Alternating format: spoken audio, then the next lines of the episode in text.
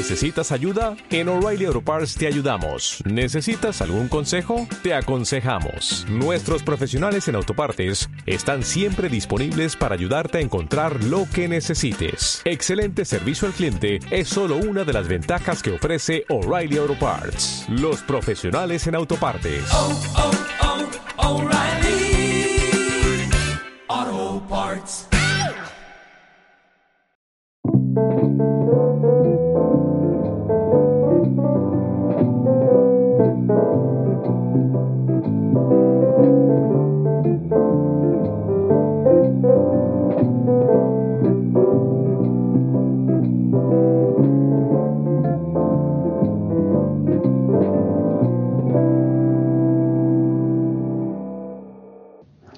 Muy buenas tardes, eh, queridos escuchantes. Bienvenidos a Diálogos de Mentes. Hace bastante tiempo que no hablábamos, José Manuel.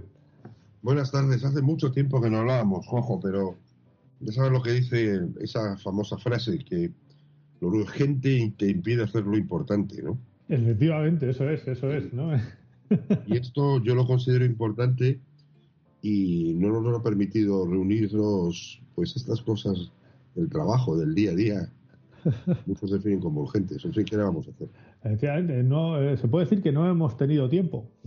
Efectivamente, no hemos tenido tiempo. Y bueno, debemos, con- debemos confesar a nuestros escuchantes, porque nosotros somos totalmente sinceros con ellos, no nos atreveríamos a, a mentirles. Otra cosa es que nos equivoquemos, pero para mentir hay que tener intencionalidad. En- pues eh, tenemos que confesar que no sabíamos de qué hablar.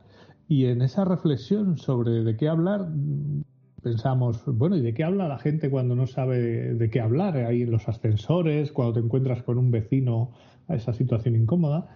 Y, y hemos pensado, bueno, pues la gente habla del tiempo. Y joder, nos parecía un poco, eh, en fin, no nos parecía lo más adecuado para este programa. ¿no? Pero aprovechando pues el doble significado de la palabra tiempo, decimos, oye, pero del tiempo en cuanto a, lo que es esa medida física, ¿no? De, cómo pasan las horas, cómo pasan los segundos, de eso nunca hemos hablado. Y, bueno, pues eh, hemos dicho, pues venga, pues vamos a hablar del, tiempo, ¿no? Eh, aprovechando, por supuesto, eh, yo sé, José Manuel eh, tiene un- una buena nueva. Yo no sé si, si esto es confesable aquí o no. Es absolutamente confesable, absolutamente confesable porque es una buena noticia, en efecto, eh, y aunque es una noticia muy personal y a lo mejor a nuestros escuchantes no les interesa mucho, pero, pero eh, he, he ingresado en la noble condición de abuelo y yo creo que eso, eso me otorga otro rol en la vida que he de confesar nunca creí que fu- fuese a ejercer, ¿no? que es el, el rol de abuelo. ¿no? Así que es uno más y, y que está muy ligado con el paso del tiempo, eh, efectivamente, porque uno no es precisamente abuelo a edades muy, muy tempranas, sino más bien a edades tardías. Pero bueno, ¿qué le, qué le vamos a hacer, no? La, la noticia siempre será, siempre será bienvenida. Claro, esto nos hace, nos hace plantearnos un poco pues, eh, lo que son la- las edades de- del ser humano, ¿no? ¿Por qué edades pasamos? Y comentábamos fuera de antena que, mm, bueno, pues eh, hace años estaban como muy establecidas en psicología las diferentes edades del ser humano y mm, los estereotipos que, que, digamos, de personalidad o de comportamiento que se dan a las diferentes edades, ¿no? Sí, la psicología evolutiva, la, la psicología evolutiva clásica, sobre todo en lo relativo a la infancia, eh, trabajó durante muchos años con una concepción muy, muy estructural en términos de etapas de la vida, en términos de estadios también les llamaba. A eso contribuían autores pues tan relevantes o tan importantes como Jean Piaget, que generó toda una corriente de trabajo en el ámbito de la psicología evolutiva. Uh -huh. Y es cierto que con el paso de los tiempos, yo no soy especialista ni mucho menos en psicología evolutiva, pero lo que, lo que uno puede notar es que esa concepción es excesivamente rígida para muchas cosas y por lo tanto, como en tantos otros aspectos de la psicología, se ha intentado encontrar una serie de teorías que estén más ligados a los procesos, a las etapas. Es decir, que eh, se plantea más en términos evolucionistas quizás que en términos evolutivos. Y en ese sentido hay una corriente que habla de la psicología del ciclo vital, entendiendo por ciclo vital el momento, todo, lo que está comprendido entre el momento en que una persona nace y el momento en que una persona muere. Por tanto, todo lo que pasa por el, por el medio. Lo cual es eh, un planteamiento mucho más eh, cercano a la realidad. Sí, los límites, digamos que son, son difusos, ¿no? No hay un momento en el que tú digas, dejo de, ser un niño, eh, paso a ser un adolescente, ¿no? O sea, no te levantas un día diciendo, ah, pues ya soy adolescente. No te levantas otro día diciendo, ah, ya soy adulto. Efectivamente. Es muy difícil ponerle salvaguardas y socialmente se han hecho. ¿eh? Por ejemplo, eh, tradicionalmente en un país como este, eh, una persona se levanta el, día de sus 64 cumpleaños, 365 días, y va a trabajar como un ser perfectamente capaz y hábil para el trabajo, y al día siguiente pues, se, da cuenta de que ya no es ni tan capaz ni tan hábil, porque socialmente se ha marcado así. ¿no? Y claro, esto esto eh, es lógico porque hay que regular las cosas sin ningún género de dudas, pero probablemente haya, haya personas a los 70 y muchos años muy válidas para seguir ejerciendo sus trabajos y en cambio otros, pues quizá a los cuarenta y tantos o cincuenta y pocos ya deberíamos de estar jubilados. Esto, eh, esto, es, esto es un problema de eh, asociar las decisiones, digamos, a algo tan ajeno, abstracto como puede ser el, tiempo, el tiempo, en este caso, operativizado en, la edad de las personas. Claro, mm, esto eh, también depende, y lo, veremos a lo largo del programa, eh, depende de cómo cada uno se lo tome y cómo cada uno lo vea, porque eh, en español, fíjate qué palabra más bonita, jubilación, que tiene que ver con jubileo, con, ¿no? con alegría, con, en cambio, en inglés la palabra para los jubilados es retire, ¿no? Retirement, o sea, el retiro, o sea, como te, aparto, ¿no? Te retiro. Eh, entonces, yo creo que depende de cómo cada uno vea eso, esas fases, ¿no? Alguien puede estar deseando el que le llegue esa jubilación y, y entonces no ve el día de que eso llegue y otros, pues, eh, eh, mira hacia atrás a lo mejor y dice, joder, yo, qué, rápido ha pasado todo esto, yo no quiero, no quiero todavía jubilarme, ¿no? Oye, ahí depende de las circunstancias de cada persona. Evidentemente, si una persona eh, lo pasa bien o disfruta con su trabajo, pues el, jubilarse o retirarse le puede resultar una enorme contabilidad, ¿no? Mm. Mientras que, por otro lado, eh, aquella persona que vive el trabajo como un mal necesario eh, donde eh, no, no siquiera no disfruta, sino que incluso sufre, pues está contando los días para que llegue ese momento de ese retiro. Eh, aunque sea un retiro a lo mejor que implique una pérdida de, poder adquisitivo o, de cualquier otro tipo de circunstancias. ahí, ahí hay mucho escrito, pero tendemos a regularlo y tendemos a regularlo de la misma manera para todos. Pero también ocurre en el ámbito educativo. Es decir, si uno bucea en la, en la vida de las grandes personalidades, por ejemplo, científicas que han existido a lo largo de la historia, pues se podría encontrar con que alguien podía estar doctorado en física con 20 años, con 21 años, y, que a lo mejor a los 25 o 26 ya era catedrático de una universidad como la de Oxford. Esto ahora, en un país como el nuestro, es absolutamente imposible. Sí. Uno puede sentar en la universidad eh, antes de cumplir o en el, año en el cual cumple los 18 años. No puedes entrar en el bachiller eh, antes de, del año en el cual cumples los 16 años. Y eso está así estipulado. Con lo cual, eh, somos nosotros mismos los que en cierta medida eh, nos hemos encargado de, de no, entre comillas, de no tolerar a las excepciones y que más o menos todos vayamos por el mismo pedil. Hmm. Sí, digamos que es la fórmula café para todos, ¿no? esta estandarización excesiva, este que por un lado es muy buena, o sea, la, estandarización y la industrialización nos permite mm, hacer muchas cosas que de otra forma no hubiéramos podido hacer, pero el llevar eso al ser humano, eh, quizá nos estamos perdiendo otras muchas cosas que sí podríamos tener, ¿no? Debido a que queremos meter a todos en el mismo casillero. Claro. Entonces, sobre todo cuando eso está asociado a una serie de tópicos que en muchos casos son estigmatizantes o estereotípicos, ¿no? Ah, pues eso, el adolescente, el adolescente rebelde, o el adolescente que no sabe qué es lo que quiere, o que es un dolor de muelas continuo para sus padres, pues no deja de ser nada más que un típico tópico.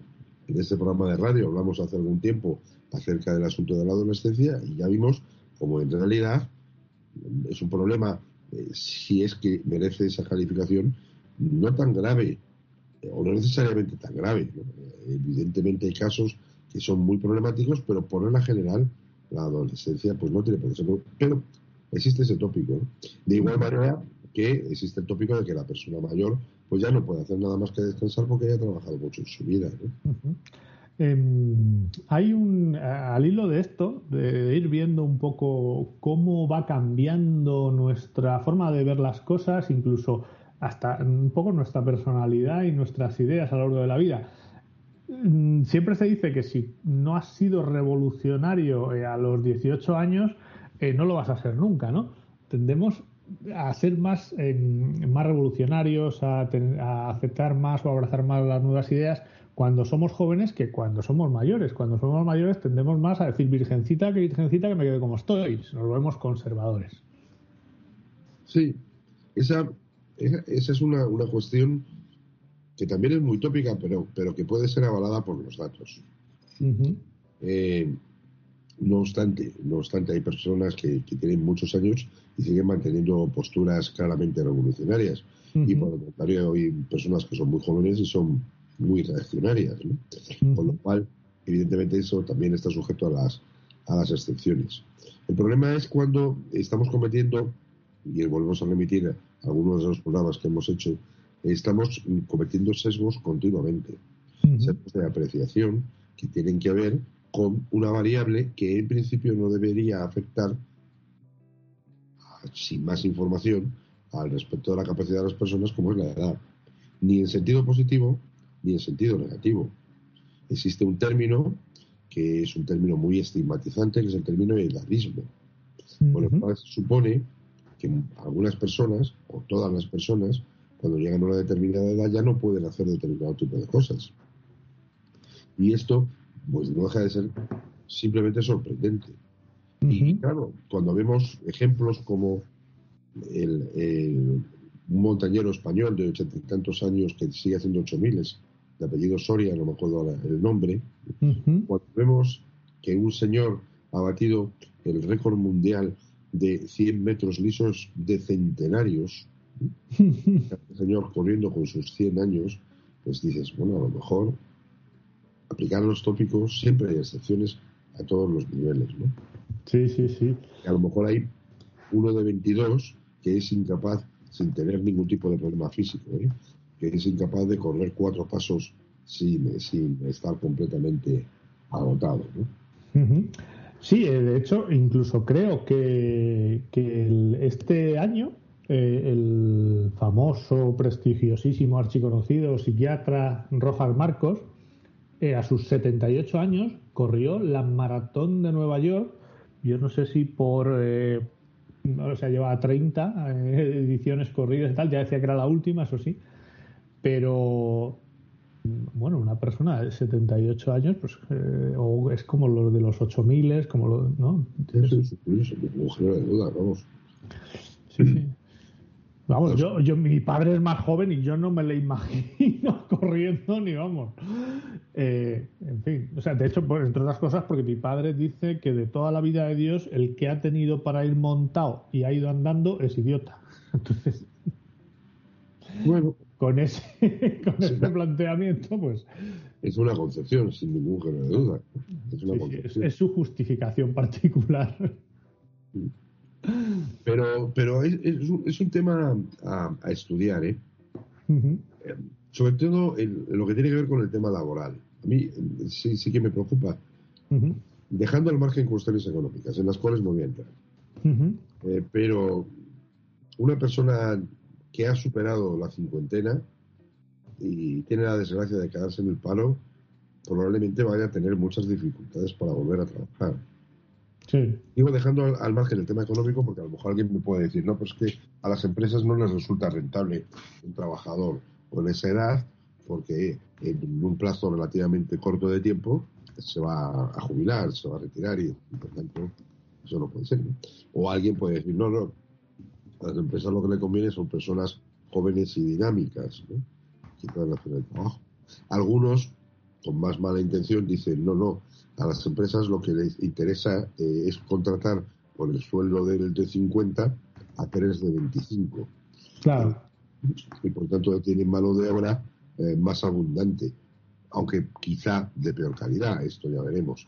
Pero desde el punto de vista de la persona que se queda en el paro con esa edad, la situación puede resultar muy dramática.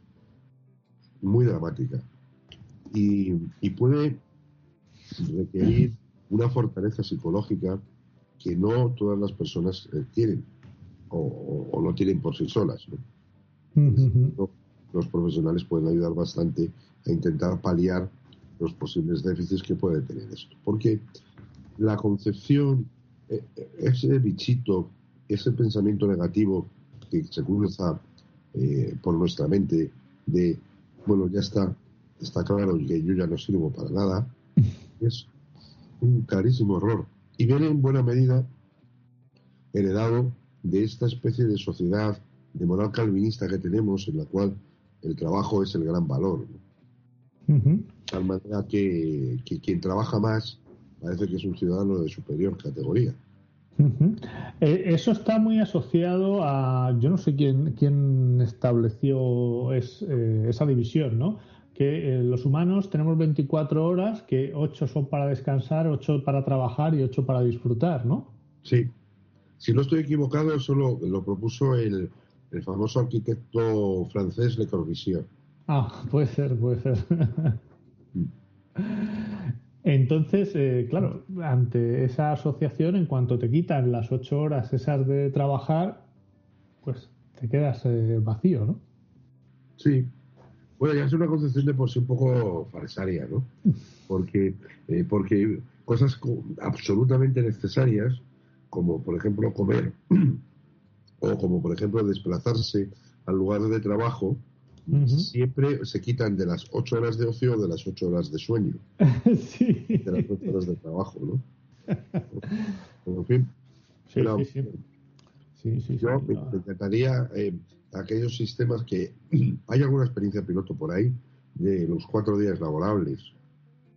Sí, que no han ido nada mal. Eh, creo que, yo no sé si fue Microsoft el que hizo alguna experiencia de ese estilo y bueno, vieron que aumentó la productividad y seguramente que vayamos a eso eh, al futuro. ¿eh?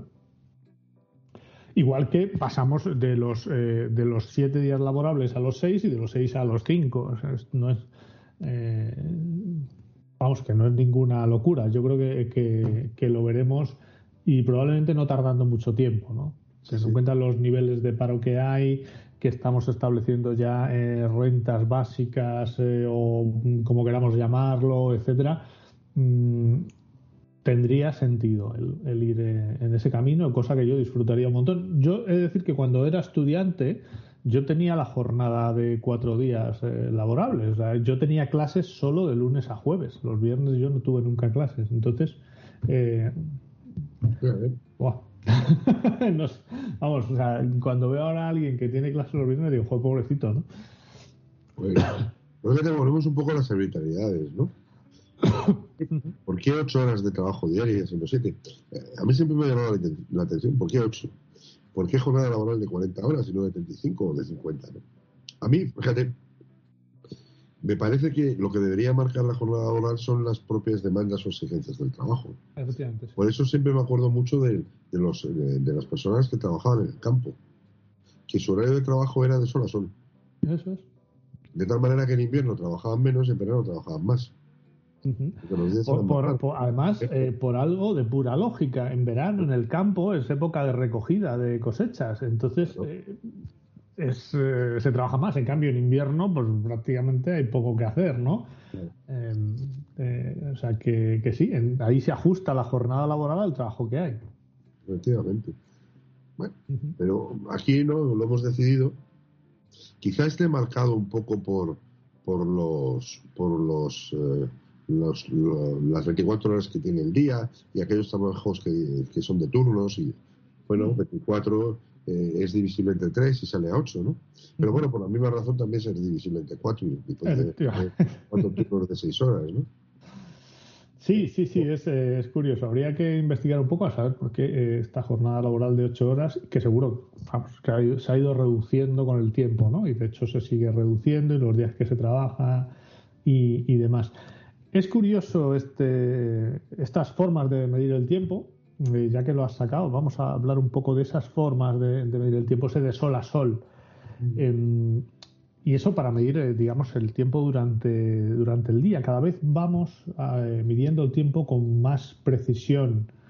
Eh, cuando se inventan los, los primeros relojes, al final empezamos a ser esclavos de ese cronómetro. Es decir, más rápido, eh, esto tiene que estar en X tiempo, ya no vale decir, no, con que esté hoy es suficiente, ¿no? Ya no tiene que estar antes de las 5, ¿no? Sí, el tiempo se convierte en estos eh, espacios cortos o más largos eh, lapsos de tiempo, se convierte en el elemento vertebrador que organiza la sociedad a todos los niveles. Mm, Y es algo absolutamente ineludible para nosotros. Y, y nos hemos acostumbrado yo de tal manera que, que no lo consideramos como una esclavitud, que probablemente si lo pensásemos con un poquito de profundidad eh, llegaríamos a esa conclusión. ¿no? Bueno, pues claro, ¿cuándo, cuándo empezamos a grabar este programa? A las 7 de la tarde. Y entonces nos ponemos ese margen. Es más, eh, cuando uno está y dice, "No, son las 5, eh, todavía quedan dos horas. Eh, continuamente, la referencia al tiempo es continua. mm, ¿Cuándo empieza la película? ¿A qué hora pie- eh, pasa el primer tren? ¿O a qué hora pasa el, el último tren de cercanías? Yo creo que, sinceramente, yo personalmente, y supongo que la sociedad en su conjunto, que no quiero generalizar tanto, pero yo personalmente sería capaz de vivir sin tiempo. De hecho, cuando eh, las personas tienen grados de desorientación cognitiva severas, uno de los elementos que se ve más afectados una de las manifestaciones más importantes precisamente es perder la noción del tiempo. mm, No saber exactamente en qué momento del día, de la semana, del mes o incluso del año estás ubicado. Eso te produce una desorientación brutal. no te sirven determinado tipo de parámetros, ¿no? Porque además, como tenemos muy mal montado lo de las horas, en, en España de- deberíamos de estar en otro sistema horario, históricamente no, no ha sido así. Bueno, entonces, tampoco nos sirve mucho lo de la luz, eh, porque aprovechamos mal la luz, en términos Ujú. pues, ¿no? Eh, fíjate lo que, mm, eh, lo que acabas de comentar, ¿no? Ese de perder la noción del tiempo y, y qué relacionado está con todo esto que está muy de moda ahora, de mindfulness, de estar en el aquí y en el ahora, en vivir el momento presente.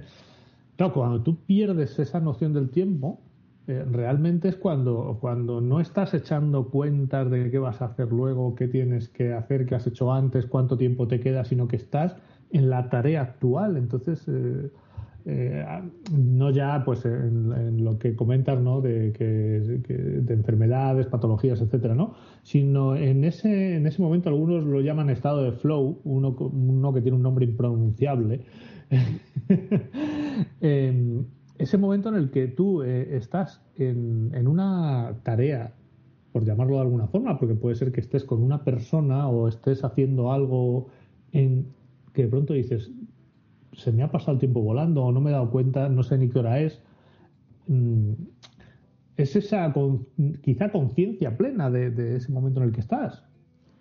Eh, es que eh, ahí es- ese es un problema, ¿no? Es decir, el, el- por decirlo así, el estasiarse tanto para llegar, eh, en efecto, a, a perder esa noción del tiempo, esto sí que es muy complicado, muy complicado. Fíjate, en... Eh, aclaremos a la, audien- a la audiencia, Sí, el individuo, el psicólogo, por cierto, sí. eh, de nombre impronunciable, es algo así como cis, cisgen, cisgeniali. Sí. Eh, lo podemos escribir en, en todo caso, eh, eh, Juanjo, en la eh, eh, Sí, sí, sí, sí, sí. donde están alojados los, las grabaciones. Sí, sí, sí. Para que no, no quede así como, como cosa impronunciable. ¿no? La gente busca que, que es el estado de flow, eh, psicología o algo así, eh, pues seguramente que le sale, le sale sale. este hombre. Yo en algún momento, eh, eh, sí, es que, mm, o sea, o lo oyes, eh, o lo oyes, o intentar pronunciarlo mm, directamente leyéndolo es prácticamente imposible porque son, no hay, casi todos son consonantes, ¿no? Entonces, Mihaly, el nombre Mihaly sí está bien, lo de Mihaly, pero, pero el resto, el resto es impronunciable. Este hombre es húngaro y en fin. Sí, sí, Bueno, sí. Pero volviendo a lo que estábamos, ¿no? Esa capacidad de, de estasiarse en algo, de olvidarse de algo, es, es algo que cada vez nos estamos permitiendo menos. Mm, Eh, es, es por un concepto, yo creo, muy relacionado con el tiempo, que es por la rapidez, por la inmediatez. mm. Eh, ¿Quién tiene ahora tres horas para quedarse en su casa y escuchar el oratorio de Navidad de Bach, por ejemplo? Pues esto es muy largo, ¿no? Eh, bueno, pues ¿a qué se tiende en la música? Pues a piezas más bien breves, que duren poco. Todo vamos a hacer esa inmediatez, ¿no? Ojo, y esto, esto viene de largo, ¿eh? porque eh, fíjate que las canciones estas de música pop, las de los Beatles, dos minutos y medio, ¿no? Era el. O sea, no es, no es de ahora, no, no es tan moderno como podemos creer esto de la inmediatez. Sí, lo que pasa es que ahora es casi en exclusividad, porque Sí. eh, esto ocurría, pero siguiendo con la música y en la década de los 70, pues teníamos un grupo como Jethro Tull, ¿no? que una canción podía durar 35 o 40 minutos. ¿no? Entonces, claro, ahora esto es imposible. Sí, sí, sí. Eso, hombre, si eres, si eres pinchadiscos, que se decía antes, y, y te pagan mal, dices, bueno, pues voy a poner esta. Claro, por lo menos, mira, esta aguanta mucho, ¿no? Que no se podía bailar. Pero bueno, por lo demás todo iba bien. Pero, pero es, es, es todo, ¿no? Eh, Es- esto es un problema tremendo. Sí, esta, esta cultura de, de la inmediatez está muy relacionada con el tiempo porque mm, y, con nuestra atención. No somos capaces de, o cada vez somos menos capaces de mantener la atención en algo. Eh, enseguida estamos buscando o estamos pensando en qué es lo que tengo que hacer luego o si he hecho algo que tenía que hacer. Eh, y a veces decimos de los de los adolescentes o de los jóvenes, ¿no? Que no son capaces de mantener la atención en algo. A mí me pasa, por ejemplo, con el cine. Eh, yo una película en casa prácticamente ya no soy capaz de verla. Porque tengo tantas distracciones alrededor o que te tienes que ir al cine. O sea, la- ahora la- para mí la experiencia de ir al cine es, no, como no puedes tener el móvil, eh, no puedes, hombre, te puedes ir fuera, pero mm, digamos que ese momento en el que estás secuestrado es el ideal para poder ver una película. Sí, por eso, por eso no deben desaparecer las salas de cine. Totalmente, ¿eh? Totalmente. Siempre tiene que existir como esa especie de reducto, etcétera. Claro, ¿qué es lo que pasa? Que, que ahora vemos una película y a la vez estamos hojeando eh, un periódico en su edición digital, por supuesto, y a la vez estamos eh, atendiendo una conversación de chat, etcétera, y a lo mejor no estamos haciendo ninguna de las cosas bien. Pero también caemos en contradicciones absolutas. Decía yo antes de lo de las cosas cortitas, etcétera. Bueno, pues existen series de nueve temporadas, de 14 episodios por temporada, y la gente lo ve, ¿no? Que también, bueno, eh, ¿a qué dedica? Me, me- me salía en, en la estrofa de una canción de José Luis Perales, ¿no? ¿A qué dedica el tiempo libre? Eh, cada uno, pues es una cosa de lo más, de lo más variopinta pero probablemente cada vez dediquemos menos tiempo a, a la conversación pausada, está hablando de hablar, no, no de, de pulsar. Sí, sí, sí. O, o incluso la reflexión. Ocurre en la universidad, ¿eh? también. Se supone que es, debería ser un lugar de, de reflexión y de, Mm. profundizar- de profundidad en los análisis. Y, y a veces la inmediatez marca que eso sea completamente imposible. ¿no? Sí, sí, sí.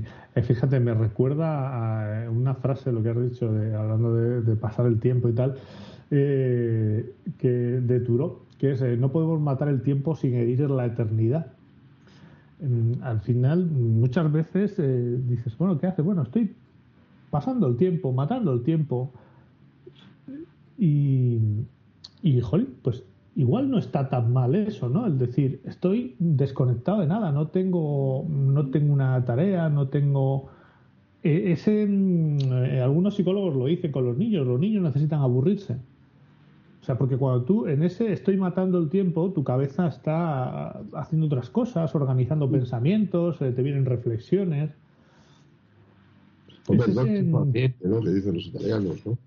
Ese ¿El es- qué? El dolce farniente. ¿no? Ah, el, el dolce farniente, sí, sí, sí, total. Ese placer de no hacer nada, ¿no? Efectivamente, ¿no? ¿De qué has hecho esta tarde? Nada. Bueno, ¿Qué vas a hacer mañana? Nada. socialmente está muy mal visto eso, ¿no? Sí, sí, eh, pero bueno, nuestra cabeza es prácticamente incapaz de estar sin hacer nada, aunque nosotros eh, creamos que sí. eh, eh, algunos creo lo llaman eh, mente errante, ¿no? A ese estado en el que dejas a tu cabeza que, que empiece a divagar ella sola, ¿no? Sin ninguna tarea concreta. Eso además tiene una, una cierta ventaja, entre comillas, y es que es muy entretenido, ¿eh? Ah, sí, sí, sí. Sí, sí, sí, sí. Eh, con eso se pasa el tiempo muy rápidamente. Total. y dices, coño, que ya no la de cenar, fíjate. Se me ha pasado la tarde haciendo nada, ¿no? Y a veces es muy productivo y a veces no lo es.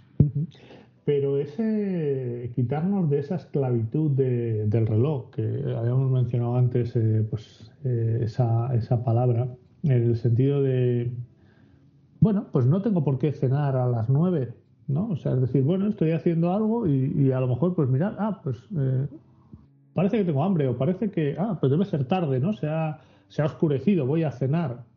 O mm, eh, con el cambio de esta vivir un poco con el cambio de estaciones, o sea, volver a, a, a un poco lo que sería más natural, ¿no? No, está, no este tiempo tan definido que realmente yo creo que no va con el ser humano. El ser humano, lo decíamos al principio, no es eh, tan eh, es más progresivo, no es tan eh, de cortes, ¿no? No, a las nueve tienes que hacer tal cosa.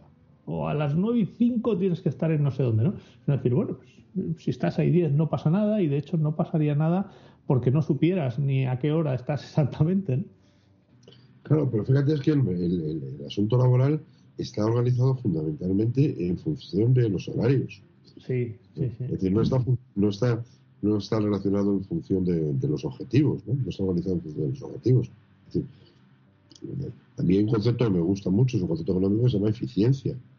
Mm, Es decir, eh, si uno se plantea unos objetivos laborales para un determinado día y, y los cumple y los cumple bien eh, en menos tiempo, pues eh, tiene derecho a descansar. Eh, eh, la eficiencia pues debería ser un valor.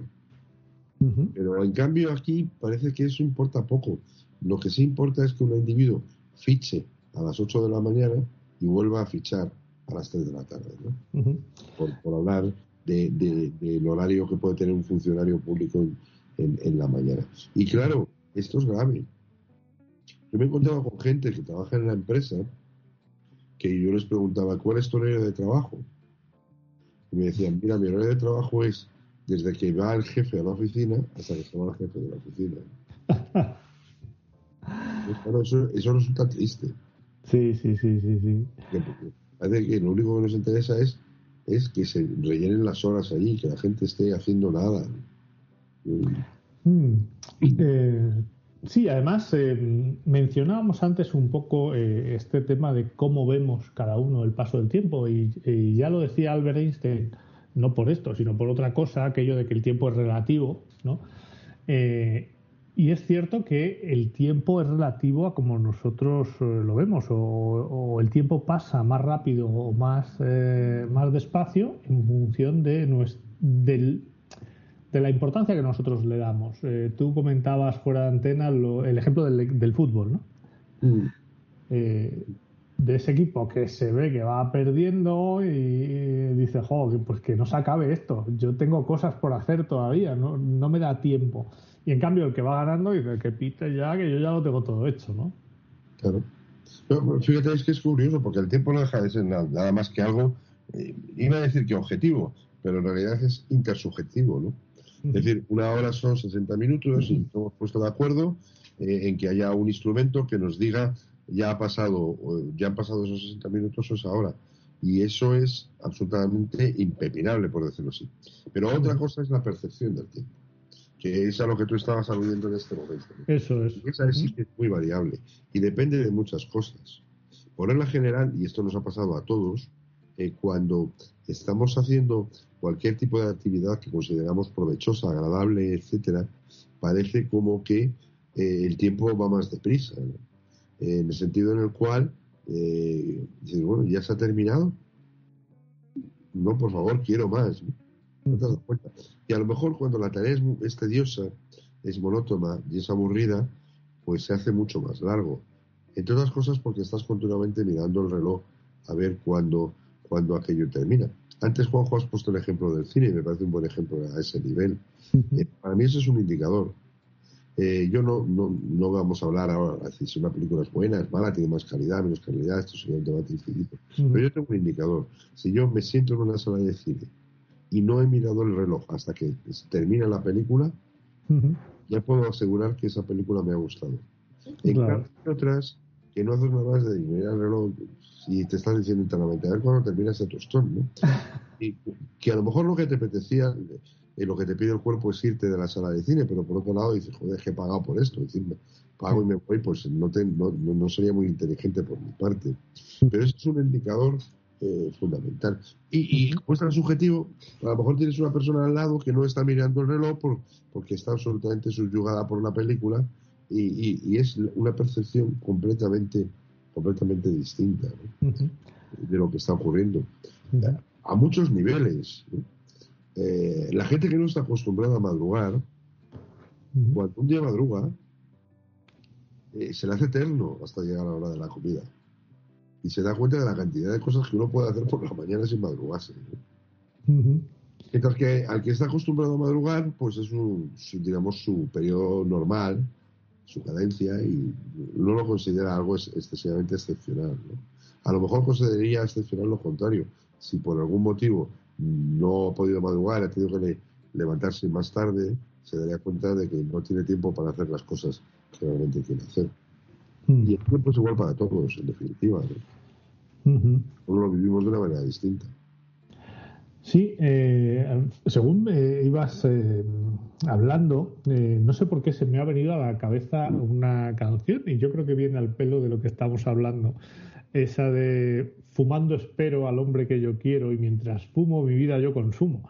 ¿no? esa espera, esa sensación de que cuando estás esperando algo, lo, lento que se te hace el tiempo, y luego la segunda parte, ¿no? De, cómo eh, mientras estamos esperando y no estamos haciendo nada, nuestra vida va pasando. Y nuestro, el tiempo es lo más, em, lo más eh, equitativamente distribuido que hay porque todos tenemos el mismo, ¿no? Seamos ricos, seamos pobres. No, no, es, no es exactamente cierto, ¿no? Pero porque hay algunos que tienen que trabajar más que otros o dedicar a otras cosas pero sí que es cierto que, es algo que pasa para todos igual. Sí, evidentemente es para todos igual. Yo tengo un compañero que dice que eh, aquellos privilegiados sociales son los que se levantan de día. O dicho de otra manera, que aquellos que no son tantos son los que se levantan de noche. ¿no? Lo cual le produce siempre mucha tristeza a esta persona. ¿no? Me da la sensación de, que es un pringado, ¿no? perdón por la expresión. ¿no? Mm. Me levanto de noche, qué horror. Pero, pero este toque en teoría es igual para, para todos. Otra cosa es cómo se aprovecha y otra cosa es cómo se percibe, que es lo que estábamos hablando anteriormente. Pero en teoría, las 24 horas del día están ahí. Mm. a nuestra disposición. Sí, sí, sí, totalmente. También eh, me ha venido un, un recuerdo cuando hablábamos de esta percepción del tiempo, de cómo nosotros pe- percibimos el tiempo en función de lo que, de lo que tengamos que hacer o no. Eh, he recordado eh, el, el libro este de Víctor Frank, la de El hombre en busca de sentido, que, que decía que el que tiene una razón para vivir encuentra siempre un cómo, ¿no? Em, entonces, es cierto que la gente que a edades avanzadas eh, tiene cosas por hacer, como que vive más tiempo, ¿no?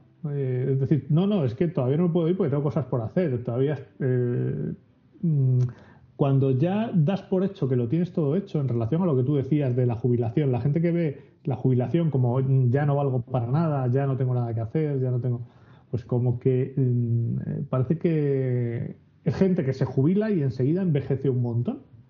Tienes la sensación de que dices, jo, lo que se ha estropeado esta persona, ¿no? En cambio hay otros que se jubilan y dicen, me cago en la leche, sí, está lleno de vitalidad. Claro, vamos a ver, eh, los que trabajan, los gerontólogos, los, los psicólogos que trabajan con personas mayores, siempre hablan del paradigma del vivir con vitalidad, que es algo absolutamente necesario. Es decir, que la que la, el nivel de actividad no tiene por qué cesar con la, con la jubilación. ¿Qué ocurre? Que aquí, eh, claro, es que eh, vivimos de unas de, vivimos de una situación que es, ha sido muy particular. Cuento una anécdota. Eh, en, en la década de los 80 yo tuve la oportunidad de trabajar eh, evaluando la calidad de las residencias para personas mayores mm, que había inaugurado en su momento el INSERSO, el INSERSO con N, cuando era el Instituto Nacional de Estudios Sociales, y cuando las transferencias no estaban, eh, no estaban, perdón, cuando las competencias no estaban transferidas a las comunidades autónomas. Ujú. De tal manera que las residencias. Bueno, nosotros desde la universidad firmamos un, contrato, un convenio de trabajo para, evaluar las residencias y yo en aquel momento, que era muy jovencito, pues me dedicaba a visitar las residencias de toda España.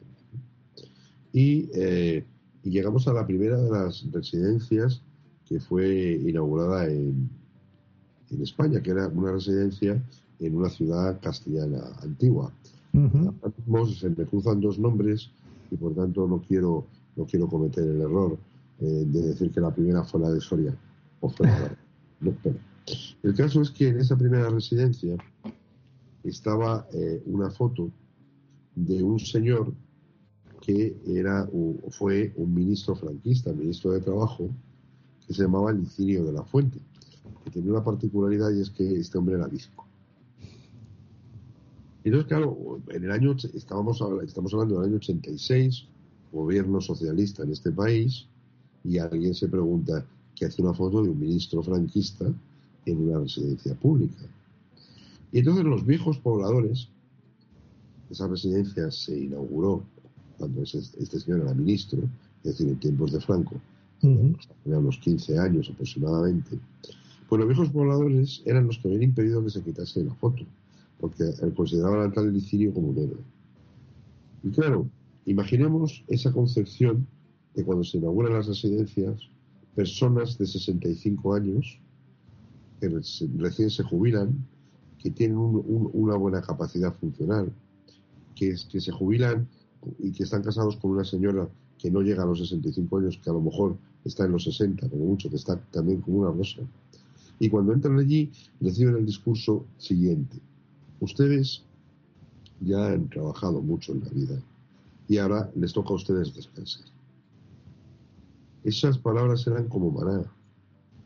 Porque claro, ¿qué ocurría? Que 15 años más tarde, esos de 65 ya tenían 80. Y ya no estaban tan bien. Y entonces llegaban otros y decían, no, miren, lo que ustedes, ustedes tienen que hacer programas de actividad física y tienen que hacer terapia ocupacional. Y entonces levantaban el dedo y decían, no, don Licinio nos dijo que no hiciésemos nada. Es esa concepción de estar amortizado, y perdón por la expresión. Sí, sí, sí. Usted ya está amortizado. Así que dedíquese a, a lo que sea. Claro. Pero hay muchas personas que aparte de que se lo toman al pie de la letra, y eso puede generar consecuencias muy negativas a, a medio y sobre todo a largo plazo. Pero es que hay personas que, no es- voy a utilizar una palabra que a lo mejor es muy fuerte, hay personas que lamentablemente no saben hacer otra cosa nada más que trabajar en lo que han trabajado durante toda su vida. Y claro, tú le privas de eso y la dejas literalmente desnuda. Em, Y hay que preocuparse por esto. Mm, Sí, es uno de los, eh, de los temas que están empezando a tratarse ahora que, que lo has sacado y que tiene que ver mucho con la ocupación de- del tiempo. Es decir, mm, estas, eh, los, eh, pues los seres humanos, sobre todo en, en el mundo occidental y civilizado, en el que nosotros pensamos que es todo el mundo, pero que es una parte muy pequeña, nosotros el tiempo le ocupamos con nuestro trabajo algunos más que otros. Hay gente que, es capaz de mm, dedicar más tiempo a otra cosa, pero todos tenemos la referencia del trabajo. Hay que trabajar. A ti de pequeño te dije, hijo, tienes que trabajar. Tienes que hacer esto y para trabajar. Entonces, eh, el problema al que nos acercamos con, pues, con esta cada vez más industrialización, automatización, etcétera, es que cada vez va a haber que trabajar menos porque eh, antes hacían falta 10 personas para hacer una zanja y ahora lo hace una excavadora. Mm, Queramos o no queramos, dice, bueno, pero habrá otros trabajos que los que siempre tiene que estar un ser humano porque son más de cabeza y tal. Bueno, las inteligencias artificiales están a la vuelta de la esquina. Ya vemos, mm, no tenemos nada más que llamar a una operadora telefónica a decirle qué es lo que queremos y nos va a saltar una inteligencia artificial preguntándonos y resolviéndonos nuestro problema, ser posible, sin pasarnos con un agente. Entonces, esos son trabajos que se están perdiendo. Uno de los grandes problemas que vamos a tener es qué hacer con, con esa gente que no va a trabajar. ¿Cómo les vamos a, a ayudar a que llenen su tiempo con otras cosas? Porque tú cuando vas a trabajar es muy fácil. A ti te dicen, siéntate ahí. Eh, le estoy poniendo un ejemplo un, un poco industrial, ¿no? Eh, siéntate ahí y pon sellos, ¿no? O aprieta tornillos. Bueno, pues fácil, ¿no? Tú te pones, tiqui, tiqui, tiqui, aprietas tus tornillos, luego te vas a casa y Santas Pascuas. Has llenado ocho horas de tu vida, ¿no? Pero sí, sí, nos enfrentamos a un problema de... Vamos a ver, es que, Juanjo, la diferencia entre el trabajar y hacer cosas solamente es una. Es el salario. Efectivamente, eso es. Es decir, que si yo tengo un huerto en mi jardincito y, y- y lo cuido muchísimo, yo puedo decir perfectamente que estoy trabajando. Pero como no me pagan, en cambio a un jardinero que le pagan, no hay ninguna duda. Eso sí que está trabajando. O cuando yo hago un viaje conduciendo hacia un determinado lugar que me ocupa cuatro o cinco horas, podría decir que estoy trabajando. De hecho, hay personas que se ganan la vida haciendo eso, llevando a la gente a cualquier lugares. Ujú. Entonces, claro, ahí es donde está la cuestión. La cuestión está en que yo es que no es que no sirva para hacer cosas. Claro que sirvo para hacer cosas. Lo que no sirvo es para hacer cosas que me proporcionen un salario por hacerlas. Y, es, y esta es una concepción muy cruda. A muchos niveles. No hace mucho tiempo se decía, hubo, hubo eh, no sé cómo quedó la cosa finalmente, pero eh, se, que se pretendía legislar que, por ejemplo, un escritor eh, de relativo éxito que estuviese jubilado si superaba un determinado nivel de ingresos de derechos de autor, inmediatamente perdía la jubilación.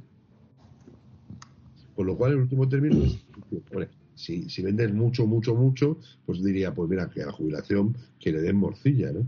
Pero si es un poquito, porque el límite no era, no era muy alto, ¿no? Entonces, el mensaje que están lanzando, ¿cuál es? ¿no? Este señor puede escribir libros, claro que puede escribir libros, ah, pero que no cobre por ello, ¿eh? Ujú. Claro. Esto es muy... Claro, fíjate, ahí tenemos dos variantes, ¿no? Eh, para establecer un poco qué es eh, lo que consideramos trabajo. Esta parte de, oye, pues si te pagan por ello es trabajo, ¿no? Y hay otra parte que hemos mencionado antes también, que, que ya lo decía, creo, no sé si era Sócrates, ¿no? Eh, lo de encuentra un trabajo que te guste y no volverás a trabajar el resto de tu vida. Y que también decía Sabina cuando le hacían los coros en los conciertos, la gente decía, y, y en lugar de, de cobrarme pagáis, ¿no?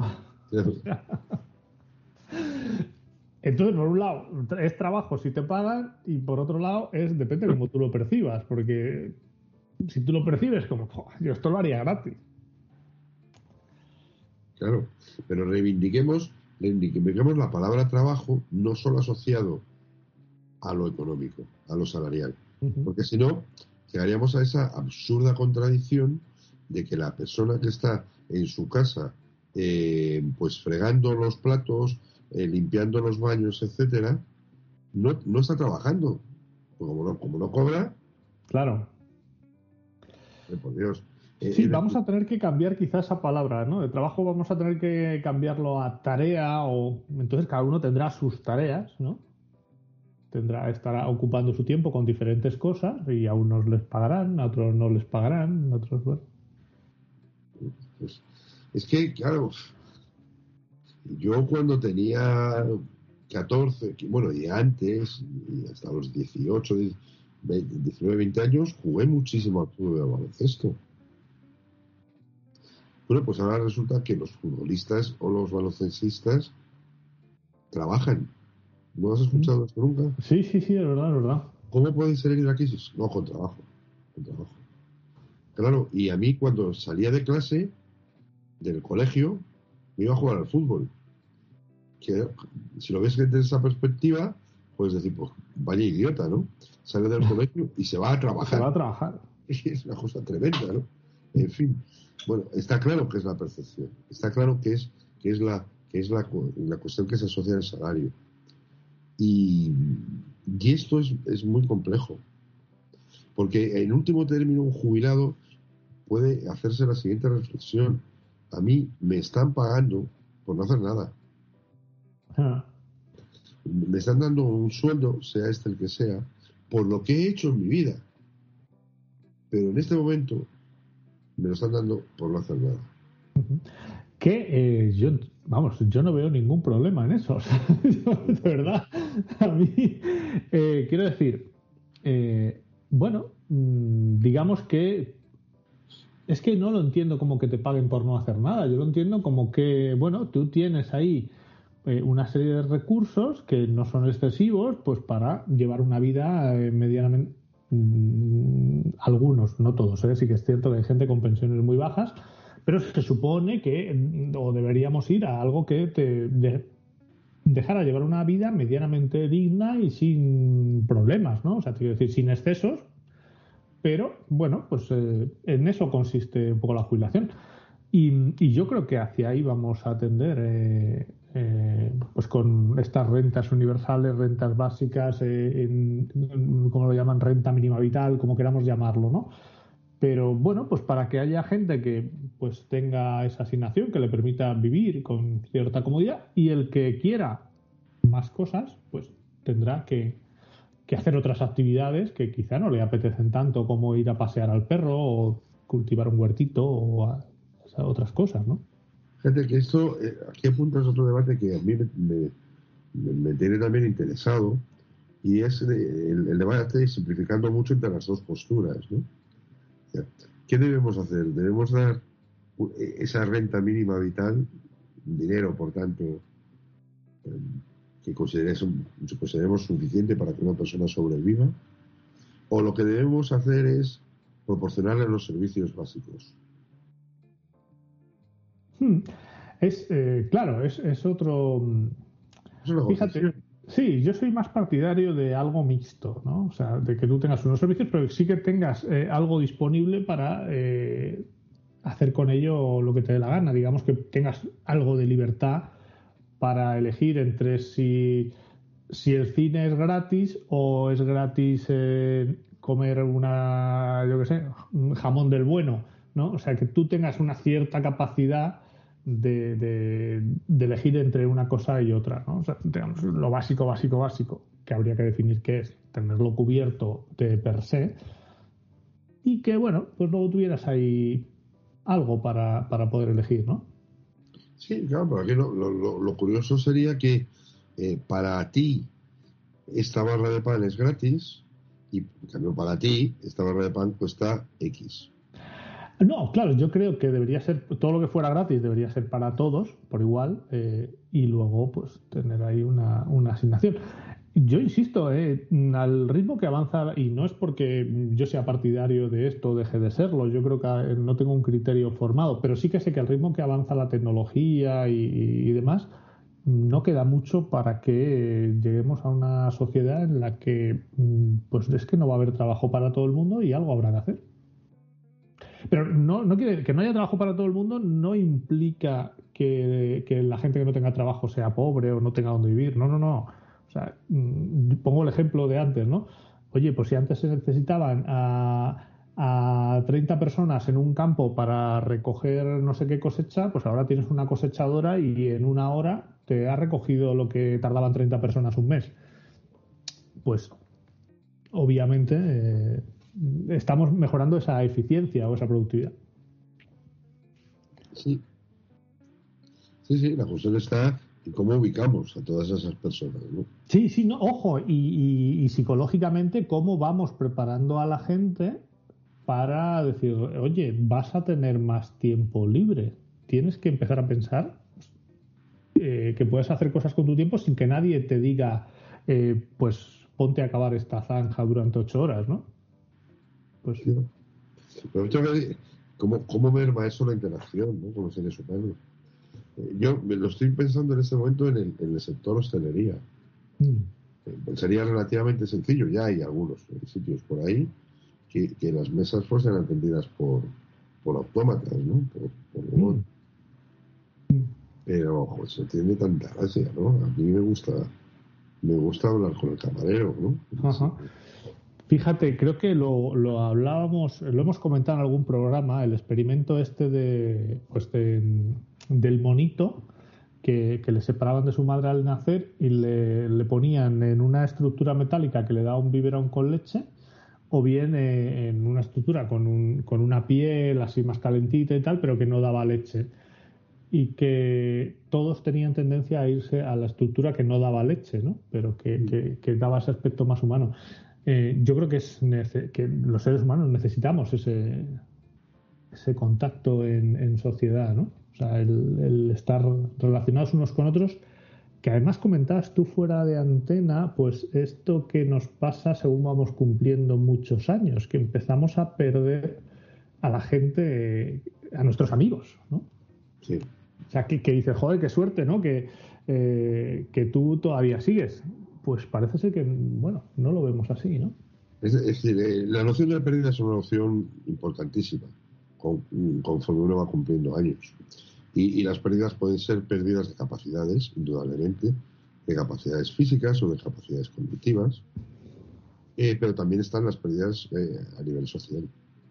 Entonces, un superviviente, por lo general, uno que vive muchos años, tiene muchas papeletas para estar solo.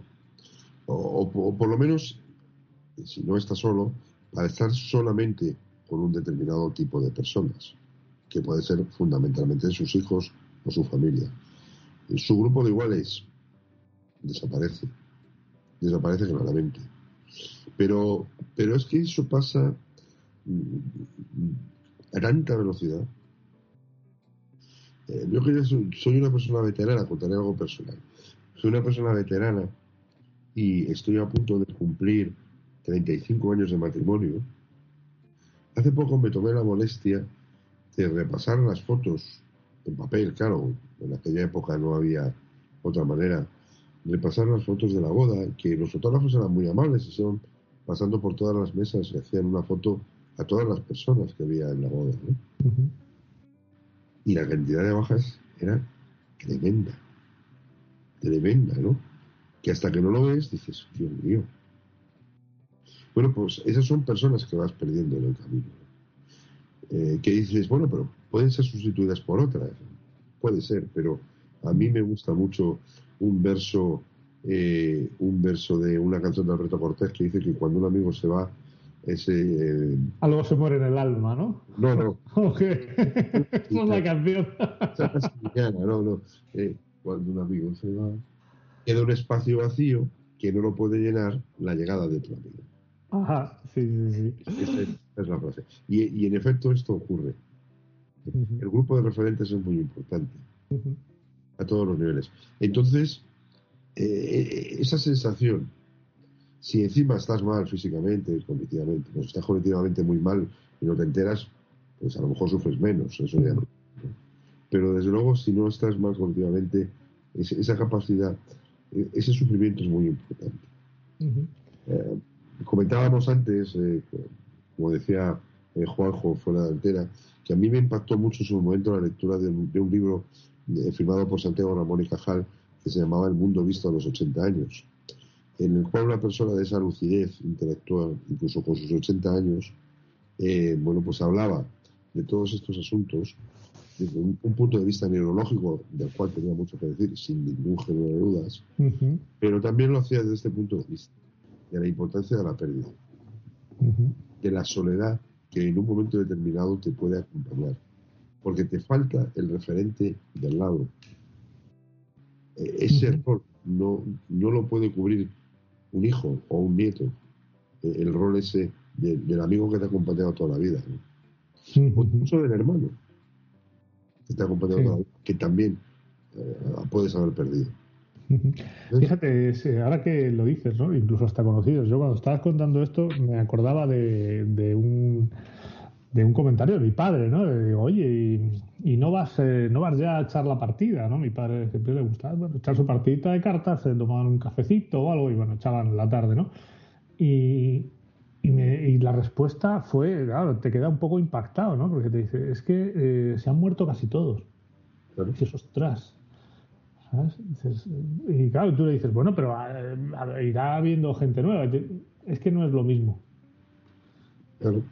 Entonces esto refleja muy bien lo que tú estás contando, ¿no? Me, me has recordado eso, ¿no? Que, que- y uf, cuando, claro, cuando alguien te dice, es que se han muerto casi todos. No, no, no, no, no llegas a entender, ¿no? Muy bien, así de primeras. Claro, porque es, es- es un concepto que, que, eh, a mí no me ha llegado todavía, y a ti mucho menos, que eres bastante joven, ¿no? Que es la pérdida de los iguales. Mm, Eh, nosotros, mi generación, eh, estamos ahora en la pérdida de nuestros mayores. ujú. Sí, eso es. Otros los han perdido, otros estamos en proceso de, etcétera, ¿no? Pero la pérdida de los iguales es algo absolutamente excepcional, sí que ha, ha podido haber algún caso, pero bueno, no es por decirlo sin algo. Sí, no es masiva, digamos, ¿no? No es que empiezas a ver, dices, ostras, eh, bueno, Claro. se- alguien se puede morir en un accidente, una enfermedad, un... Claro, es que, es que nosotros vivimos como todo el mundo, ¿eh? Bueno, nosotros más que otros, porque en nuestra época se casaba la gente, ahora ya no se casa. Nosotros vivimos la época de las bodas, de los primeros nacimientos, etcétera, ¿no? Y estamos muy cerca de empezar a vivir los funerales, Sí, los sanatorios. sí. Es así. Sí, sí, sí, sí, sí. Sí, sí, bueno. La verdad que me, me quedé un poco así porque... Mira, hablabas, hablabas de hablabas eh, de tu padre antes, yo del mío, que falleció hace muchos años, eh, ya en el año 2009, eh, y era el, el mayor de su pandilla de amigos, era él, el mayor de edad, y, y- y- y murió el primero, Ajá. con sus 87 años cumplidos, o sea que vivió bastante, pero fue el primero. Y, y recuerdo que cuando llegó al tanatorio, eh, el primero de sus amigos y tal, me dijo, hoy empieza el desfile. Ostras, claro. Y en menos de 10 años, todos, absolutamente todos, murieron. Fíjate. Claro, sí, es, es lógico. Menos una persona, que es mi madre, que ya tiene 90 y muchos, y está en la situación de he perdido todos mis referentes. Eso es, eso es, sí, sí, sí. Ujú.